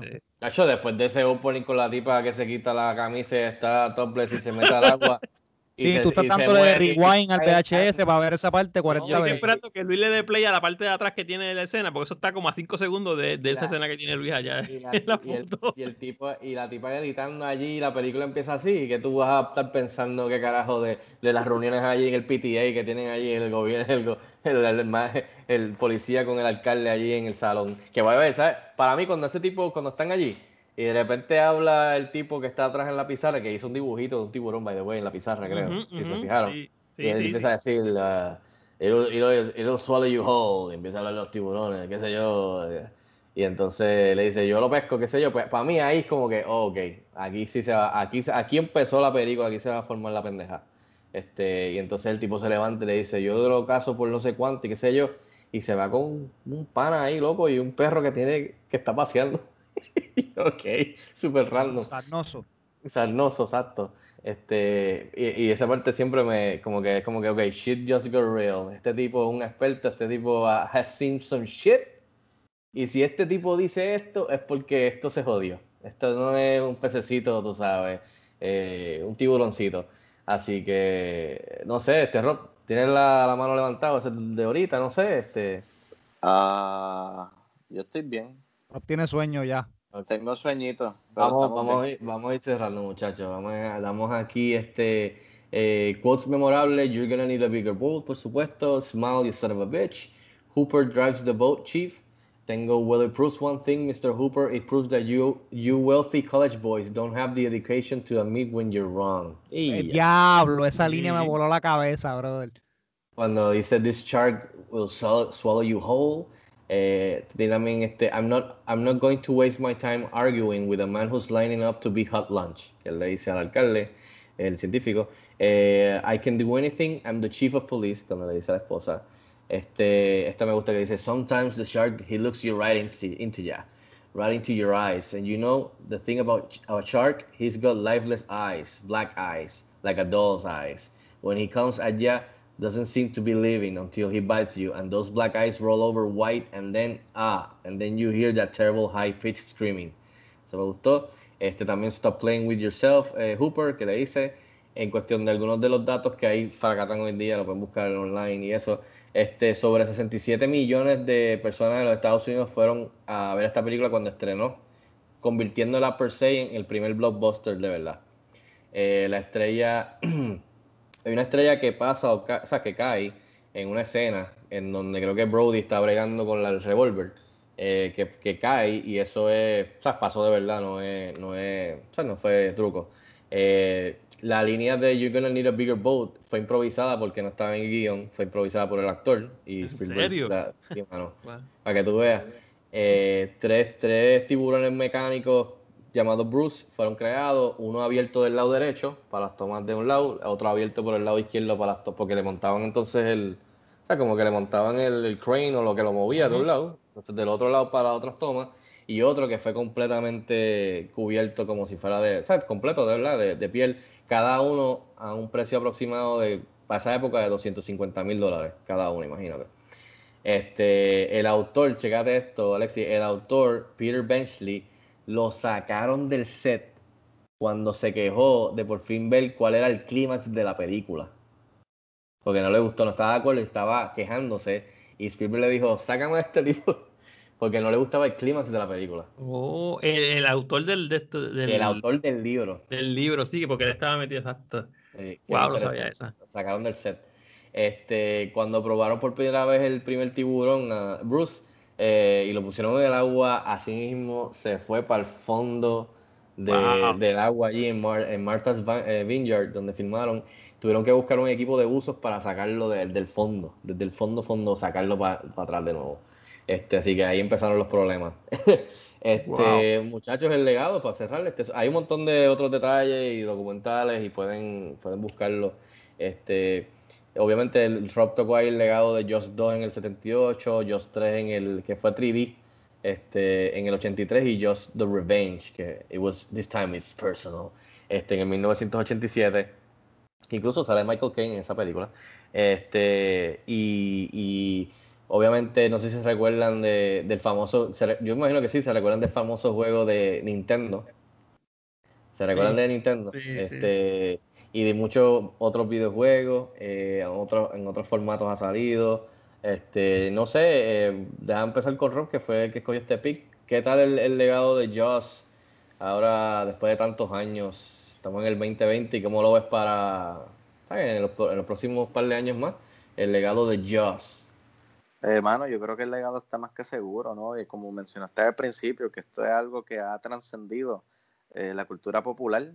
Eh, ¿Cuántas camisas no hemos visto por ahí de, de, Joss? Inclusive, creo que en el verano, para la semana de 4 de julio, y pueden hacer fact check con esto, que hay una playa, no sé dónde, dónde rayo es, que es una tradición que la gente se reúne a ver Joss en el agua, like en el, en el mar abierto y, ¿sabes? Eso está cabrón, que tú, una vez al año se reúnen miles, obviamente me imagino que este año no lo hicieron, pero se reúnen miles y miles de personas en el mal abierto a ver Joss, de, creo que hasta de noche, cabrón, ¿sabes? Es una cosa bien loca.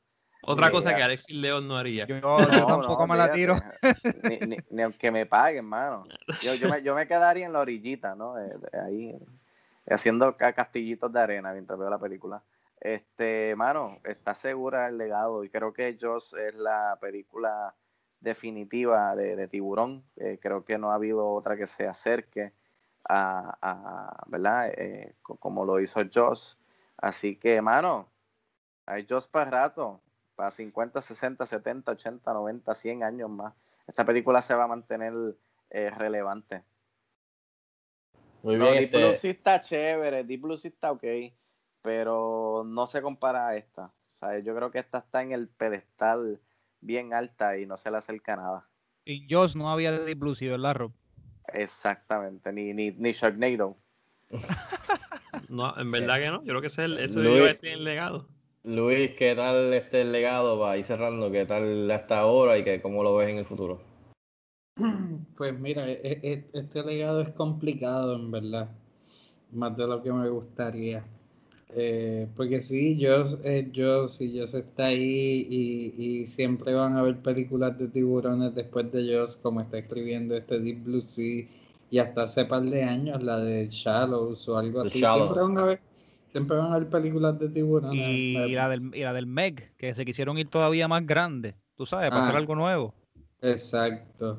eh, siempre van a ver y todos, se van a ver, ¿sabes? En comparación con Joss, pero, y pues, ¿sabes? Creo que es algo de, de la gente más vieja va a saber de ellos, pero para que gente más joven llegue a ellos, como que está más difícil, no sé.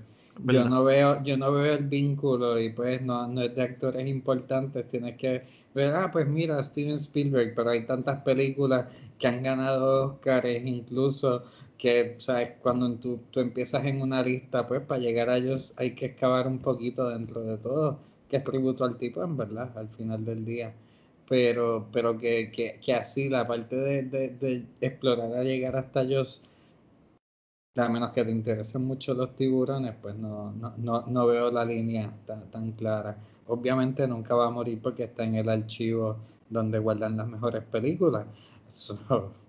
estamos claros que va a existir por siempre y, está en nosotros a ver, evangelizar. Amén. Alexi, eh, háblame del legado hasta ahora y en el futuro. Pues mira, mano, estoy de acuerdo con Luis. este, pienso que el legado está. Hay las películas, yo eso es lo que iba a decir también. O sea, no hubiesen películas así tan brutales, aunque algunas no han sido tan brutales, si no hubiese sido por Joss. Eh, siempre me viene a la mente Deep Blue Sea, la, eh, Shallows, Shallows Water, ¿no? Algo así se llamaba. Este, pero sin Joss, o sea, estas películas causan el terror porque existe un Joss, ¿entiendes? Cuando todo el mundo vio Shallows Waters, que la trama es más, es más tensa en el sentido de qué va a pasar aquí, qué va a pasar aquí, todo el mundo está diciendo, se la van a comer como se la comió Joss, como se comía Joss a la gente, ¿entiendes? Eh, pero estoy de acuerdo con Luis. Yo no sé si la gente llega a, ver, o sea, como, y, es verdad, no, había fijado lo que dijo Luis. aquí, no hay un, un, actor, qué sé yo, o un big star, corrígeme si me equivoco, pero no lo hay. Dreyfus, pero pues también él tiene un Pero no es alguien como que alguien de ahora pero, que pero hoy también salen dos o tres películas buenas también, bastante viejitas también, ¿verdad? Pero Por eso, pero que no hay un actor duro que la gente diga, espérate, voy a buscar qué fue lo que hizo primero ese actor allá, pues no sé, no, no, no lo veo pasando. Este, y como hay muchas más películas de Spielberg buenísimas, más recientes, pero bien buenas, pues no sé si la gente las rescate. Este, por eso te dije ahorita que yo no creo que yo la vea más nada, porque esto no lo dan por cable ya casi nunca. Este, acercarme a ella sería volverla a ver en, en, Max, que fui donde la vi, este, o algo así. Pero de que definitivamente es un, sobre todo con lo de los dineros que vimos ahorita, la, cuando hicimos el, cambio de moneda el 75 al 2020, es apoteósico. No lo dije ahorita, lo podemos decir después, las dos notas musicales, sé que lo mencionaste, Fico. Y sé que hay otra película que no me viene a la mente que trata de un tipo que es músico, que habla de la música de ellos. Creo que es un drama, un chick flick movie de esto, eh, que Jack Black es uno de los protagonistas y Jack Black es músico. Y él está explicando cómo, es, cómo esas dos notas son las dos ¿no ¿Ah? No, no, no, no. Es la que sale también. Es una que ellos ah. se van, que sale que, es un drama, es un drama romántico. Ah, holiday, Holiday. Ajá, esa misma, esa misma, esa misma. Esa misma es. Y este chamaco que te hablé los otros días de YouTube, Jaime Altozano, que analiza las canciones, analizó el score. Y está brutal porque son dos notas, brother. O sea, son dos notas. Pero fuera de ahí, no sé si la gente se, se se enganche para, para, para buscarla antes, de verdad. No, no como otras películas que la gente siempre va a revisitar, aunque sean viejitas. Este, no se va a poder hacer eso. Eh, José, háblame tú del, legado este, y, y, y, el futuro, o sea, de esta película, el legado hasta ahora y en los próximos años. Bueno, el, el legado ya está ahí. Y yo, yo, yo quiero introducir algo bien interesante que, que me ha dado la tarea de hacer yo tengo obviamente, pues yo tengo dos hijos, este, 11 y, y 9, y mis niños van al cine desde, que nacieron, ¿sabes? y siempre han visto toda la película sin llorar, no nos hemos tenido que parar, ha sido una bendición poder visitar al cine con, con mis hijos y ellos se lo disfrutan en cantidad y, y ahora con la pandemia y perdón, en verdad, que siga hablando de esto. Ahora con la pandemia ha sido bien fuerte para ellos el, el hecho de no tener cine, como ha sido también para mí y para mi esposa. ¿sabes? De, verdad nosotros amamos mucho el cine y, y, la, y una actividad a, nivel cultural que yo creo que bien pocas actividades a nivel cultural se disfrutan tanto como se disfruta el cine. Y a medida que ha, transcurrido el podcast, eh, con algunas de las películas que hemos escogido, que pues que son PG-13 y, y, mis chicos las pueden ver, pues nos sentamos y las vemos y en muchas de las películas donde yo he dicho, específicamente yo, José Morales, que muchos niños o el futuro no va a virar atrás a verlas, yo tengo que decir que me he equivocado con mis hijos, ¿sabes? Y, y también va a ser por el, por, por el obvio hecho de que yo les estoy presentando estas películas a ellos. Pero cuando nace un interés genuino de ellos de saber más de la película o de saber si hay una segunda parte, a mí me da mucha esperanza de que muchas, este, de que muchas generaciones jóvenes que obviamente tuvieron papás que también fueron, están interesados en el cine o que les están enseñando, pues vamos a, a decir esta palabra o esta bueno, cultura popular o antes de la cultura popular, yo creo que nosotros nos tenemos que hacer cargo de enseñarle a nuestros hijos las cosas que vinieron antes de las que están ahora. Yo creo que muchas de estas películas van a sobrevivir y es responsabilidad de nosotros pasar la batuta a otros para que sepan de dónde salieron las ideas que están ahora, ¿sabes? No, no, es que, no es que se las inventó alguien de ahora, fue que vinieron de atrás. Y cuando se acabó la película, yo quiero decirle a Robert esto, para que Robert lo sepa y se acueste a dormir hoy tranquilo. Cuando mis nenes vieron El Mago de Oz, que la escogió Robert, mis hijos le, encantó esa película. Y yo había dicho en ese podcast, ¿sabes? Que yo no, que yo como que diablo, no sé, pero al otro día mi hija me dijo, ay papi, yo quiero ver otra vez la película de, del Mago de Oz. Y cuando se acabó la película de Oz, mi hija, mi hija me dijo, ay papi, yo quiero ver la segunda parte de Oz, vamos a verla hoy. Y yo como, espérate, pero aquí hay algo, there's something going on. Así que yo estoy cogiendo esto con data empírica de mi casa, de decirles a ustedes que muchos niños sí están interesados en esta historia. Mis hijos todavía están leyendo libros que yo obviamente se los estoy presentando yo, pero están leyendo libros de la literatura vieja, ¿sabes? Y les gusta, o no nos equivoquemos ni subestimemos a los niños. Los niños tienen un interés bien grande y bien creativo en, buscar muchas de estas cosas. Así que yo creo que esta película está mucho más que segura. Muy bien, y me alegro que, que esa sea la dinámica, mano, ¿verdad? Yo estoy loco por ponérsela a mis nenas, pero yo creo que todavía no están listas, eh, si no me van a botar de la casa. Eh, este Quería cerrar con esto porque ustedes han dicho todo ya sobre el legado. Este, creo que la película lleva 45 eh, años, ¿verdad? Si no me equivoco. So, ya mismo cumple 50.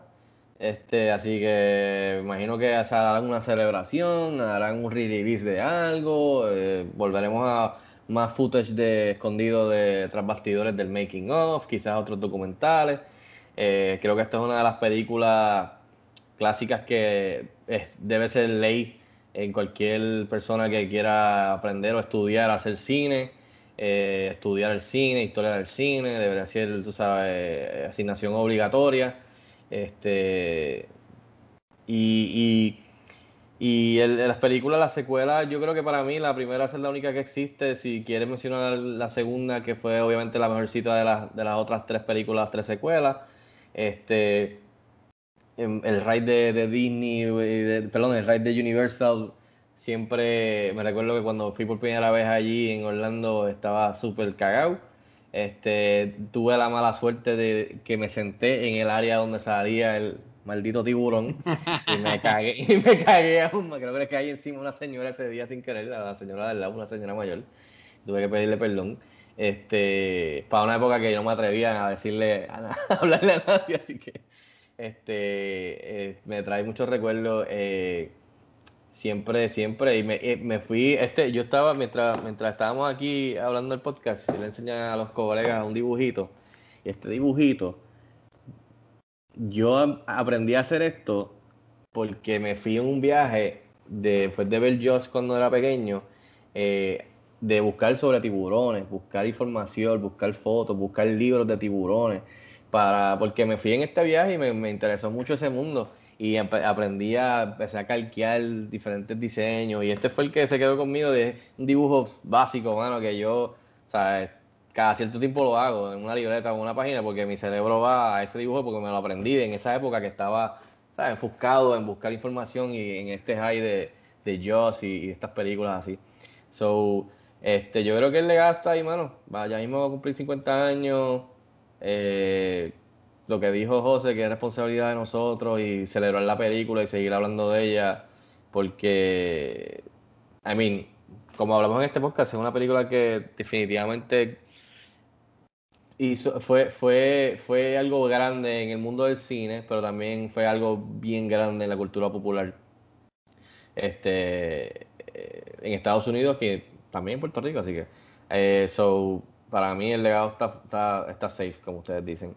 Pero antes de terminar y ir al pick de la semana que viene, que le toca a José, quería mencionar, preguntarle algo que, que siempre de vez en cuando sale y con películas que son así clásicas o, que mucha gente considera masterpieces como, como Rob este, y como yo, pero que esta película, que era con efectos prácticos para una época donde no había presupuestos, para un director que estaba comenzando, ¿ustedes creen que es una película que debe ser rehecha con la, con la tecnología de hoy día? ¿Ustedes creen que quizás con actores reconocidos, con estrellas, con, con, con todo lo que hay disponible ahora, los trucos y, y la magia del cine actualizada del 2020-2021, ¿ustedes considerarían que deberían hacer un remake de esta película, de esta historia, de esta película? O sea, que sea, no es que esté influenciada o sea un spin-off o, o, sea algo que coja de ahí como The Shadows o algo de aquí como Deep Blue Sea. O sea, no, un remake de, de Jaws, de la del 75. ¿Ustedes estarían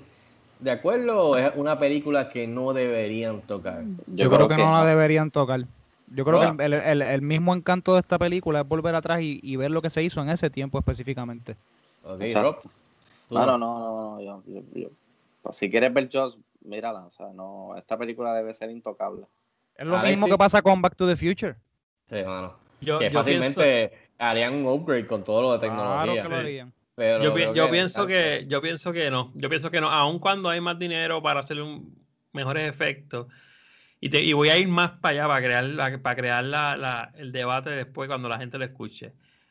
Yo creo que no vendería tanto como, porque no es, un, no es un terror que la gente de ahora consume. o sea, es, un, es un pacing distinto. Así que que se quede así. A mí no me molesta verla así. Y Fico, yo también me tocó sentarme y me sentaron adrede. Y yo no sabía nada en la esquina del barco y por poco yo caigo allí mismo.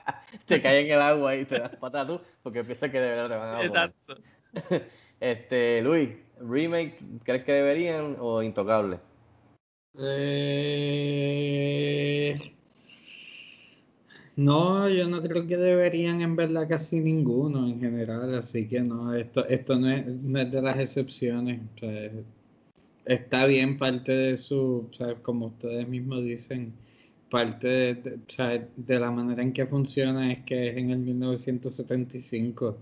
O sea, es en el 2020 ese tiburón se supone que lo explotan en 10 minutos mínimo y ya.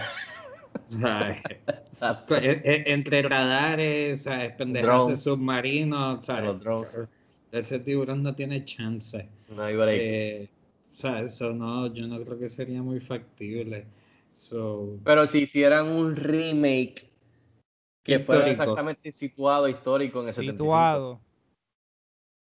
Coño, es que no sé. pregunta buena. no, no hace falta en verdad. Yo creo que las obras, las películas así son como. Yo siempre he dicho, o sea, la película, el cine es un arte, mano. El cine es un arte. Yo no. Mano, a mí no me gustan, a mí no me gustan los remakes de Pero, pero es una pregunta interesante porque hay, hay historias que merecen ser recontadas. Ustedes que leen mucho. Eh, no es que algo, algo se inventó y ahí se quedó. no sé, pero quizás hay otra forma de rescatarla. Quizás hay otra forma de rescatarla que no sea haciendo la misma producción otra vez. Este, yo haría la historia, yo haría la historia del Capitán Quint en el barco USS Indianapolis. Eh, pero eso, eso ya es un, un prequel de ellos. Exacto. eso, me gusta. Y los mil tiburones y, y, los soldados, sí, eso es un prequel intenso. Eso es una serie nueva ahí, este, de 10 capítulos de, del capitán. Maybe, maybe ahora a los 50 años sacan, qué sé yo, algo conmemorativo y la gente se acerca a ellos, a, eso, sin, sin, tocar la película originalmente. Pero, yo creo que mucho tiene que ver con lo que tú me dijiste, Alexis, que, hoy, que como, ya ya se está, o sea, están en, ¿cómo se llama? Ingrained en, en, nuestro pensar de películas o, de, o del mal mismo, tú sabes, que, este, que, que no, no, no es el mismo efecto de las películas que ya hemos visto. Yo le voy a decir a la gente, para que entiendan la dimensión, todo el que esté viendo este podcast, cierre los ojos un momento, si va guiando, no los cierre. Y piense en un tiburón. Cuando usted piensa en un tiburón, mira, yo no sé cuántas especies de tiburones hay. Para mí existe solamente Joss. Yo sé que hay más, yo sé que está el martillo, yo sé pero, mano, uno piensa en un tiburón y uno piensa en Joss las fotos más brutales de tiburones que ganan premios son fotos de tiburones como Joss en las mismas posas. Así de fuerte estamos hablando del impacto. De ese es el legado que, que sí yo sé que va a quedar.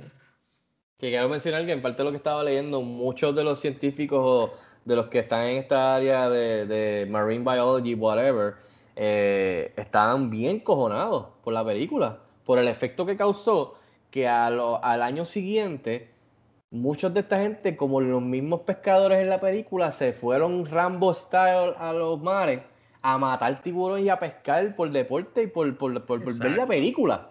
y eso causó que muchas de las personas que están tratando de enseñarle que los tiburones deben de ser salvados y protegidos, estaban encojonados por el techo y piensan que como material histórico Joss es horrible para su área y horrible para los tiburones. Y la pregunta que te hice ahorita, ¿por qué matan al tiburón? Exacto. ¿Por qué matan al tiburón? ¿Entiendes? el, el tiburón está haciendo lo que, lo que fue creado y lo que está haciendo, exacto. Este, pero que me parece, me parece eso bien, bien interesante de la, manera que impactó, ¿sabes? no tan solo la cultura plural, sino que estas áreas de los fields de, científicos y de marine biology, de salvar a los tiburones, tú sabes. Este, que no tan solo matan a ellos, sino que los tiburones de verdad se ven afectados también por el maldito Bruce este, en la película. Y Steven Spielberg. Incluso el mismo autor creo que dijo que sí, que, porque él no sabía nada de tiburones, él simplemente escribió y, pero dijo que, que él, sabiendo lo que él sabe y de conocer después desde que se pega la novela y se pega la película, lo que él ha aprendido hasta ahora de los tiburones y del animal en sí, él nunca hubiese escrito la película. es bien interesante ver eso también eh, en el aspecto del, escritor y escribiendo esa historia que se inspiró, o sea, como un thriller. Exacto. Este, pero nada, eso fue Joss eh, de 75 de Steven Spielberg. Gracias a Ross por el pick, gracias a ustedes por estar con nosotros para discutirla aquí este, a fondo con spoilers y detalles. Este, el próximo pick le toca al señor José Morales. Así que, José, ¿qué vamos a estar viendo la semana que viene para que la gente la vea por primera vez o la revisite? Bueno, la semana que viene vamos a estar viendo la película que catapultó la carrera de uno de los directores más amados y más odiados a la misma vez en la historia del cine, el señor Christopher Nolan, la película Memento del 2000. Uh, interesante. Prepara la grabadora, Fico, porque eso va a ser largo. Una peliculita, una peliculita.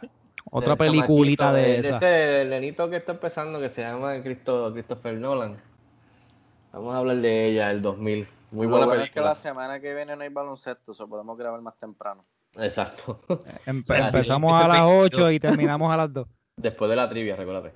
Este, vamos a Vamos a, entonces, eh, José, ¿dónde pueden seguirte en las redes sociales para que sigan tu trabajo y lo que estás haciendo? En las redes me puedes conseguir en Instagram y en Twitter también, aunque no soy tan fan de Twitter como he dicho antes, en bajo soy José Mora y tengo también unas paginitas que se llama La Ventana Secreta, que es de fotografía, y La Novena Puerta, que es de cosas curiosas dentro del cine. No posteo, como les dije, ¿verdad? Toda la semana y todos los días, pero siempre pongo esas cositas interesantes que, y esas preguntas que a veces las películas no, nos llevan a seguir haciendo introspección o, hacer una búsqueda ¿verdad? de personal o, afuera de nosotros. Muy bien, este Rob, ¿dónde te pueden seguir? En Twitter e Instagram como PR. Muy bien, eh, Luis, ¿dónde te pueden seguir? Twitter Luis Angelet. Muy bien, eh, Alexis, ¿dónde te pueden seguir y lo que estás haciendo? Estoy en Instagram como profesor underscore y en YouTube que estoy subiendo un montón de contenido. Eh, profesor León, pueden poner así Profesor León y se ve, se ve rápido. Muy bien, muy bien. Este, a nosotros nos pueden seguir en cinexpresspr.com, en las redes sociales como cinexpresspr. Les exhorto que se suscriban al canal de YouTube para video reseñas, entrevistas exclusivas, trailers, etcétera, etcétera. Y también este, me pueden seguir a mí eh, como Fico Canjeno en las redes sociales. Quiero, mencionar que pueden entrar si les interesa, que hicimos una tiendita online, camisas de Cine Express con el logo, el logo de Throwback, tank tops, camisas manga larga, eh, camisas regulares t-shirts. Este, pueden entrar en teesprings.com slash stores slash cinexpresspr. Lo estaremos subiendo en las redes sociales para que entren. Si les interesa, pues pueden comprarse una camisita, etcétera. Así que eh, compren o no, les agradecemos siempre el apoyo este, desde el principio, a las que nos están escuchando desde que comenzamos este proyecto, igual que los que están escuchándonos hoy por primera vez. Esperemos que les haya gustado y nada, con esos muchachos, cuídense mucho eh, y gracias por nuevamente compartir un ratito como todas las semanas, que siempre, siempre, eh, I'm looking forward a, a con ustedes un rato aquí de manera virtual. Este, así que gracias a todos, nada, y hasta la próxima. Cuídense mucho.